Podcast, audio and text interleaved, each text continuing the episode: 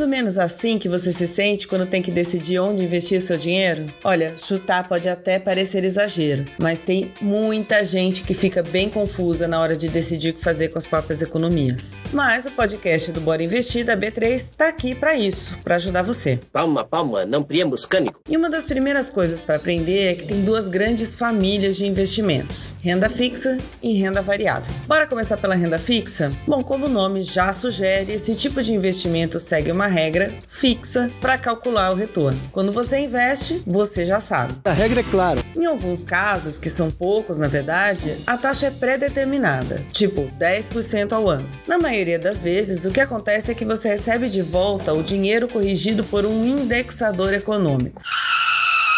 E aqui uma parada estratégica para dizer que indexador é uma taxa de referência, simples assim. A inflação e a taxa básica de juros, a Selic, são exemplos de indexadores. Então você pode comprar um ativo que vai te pagar a inflação, por exemplo. Ou melhor ainda, a inflação e mais, digamos, 2% ao ano.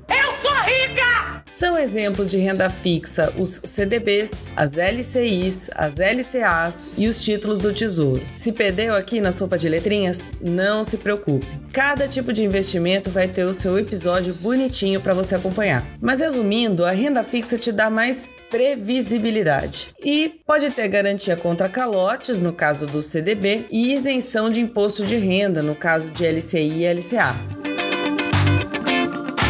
Bora para renda variável agora? Como sei que você tá ligado, já deve imaginar que na renda variável não há uma regrinha de cálculo para saber quanto você vai receber de volta. Você investe e o retorno segue as tendências de mercado, como a lei de oferta e demanda. Se você compra a ação de uma empresa e tem mais gente querendo, o preço sobe. Agora, se tem mais gente querendo vender do que comprar, aí você pode ter prejuízo. Uma das características da renda variável é justamente esse: um risco maior de perda que é compensado do outro lado por uma chance de ganhos maiores. Ao infinito e além!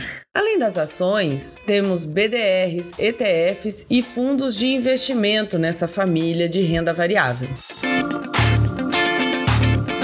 Bom, agora que você já sabe a regra básica de cada um, é hora de refletir sobre o seu perfil como investidor. Para você, vale mais um passarinho na mão do que dois voando? Ou você é do time de quem não arrisca não petisca? É bem provável que você tenha um pouco de cada um. E aí vale contar com a ajuda dos especialistas do seu banco ou corretora para decidir onde investir. Outro ponto importante a ser levado em conta é o prazo. Você vai precisar do dinheiro logo ou a ideia é fazer um pé de meia para aposentadoria? E aí as sugestões de renda fixa e de renda variável para essas duas situações. E aí, vai ficar mais confiante da próxima vez que o gerente do banco te ligar? Espero mesmo que sim, hein? Bom, este foi o episódio do podcast do Bora Investir, um site da B3 para ajudar você a ter uma vida mais tranquila e favorável.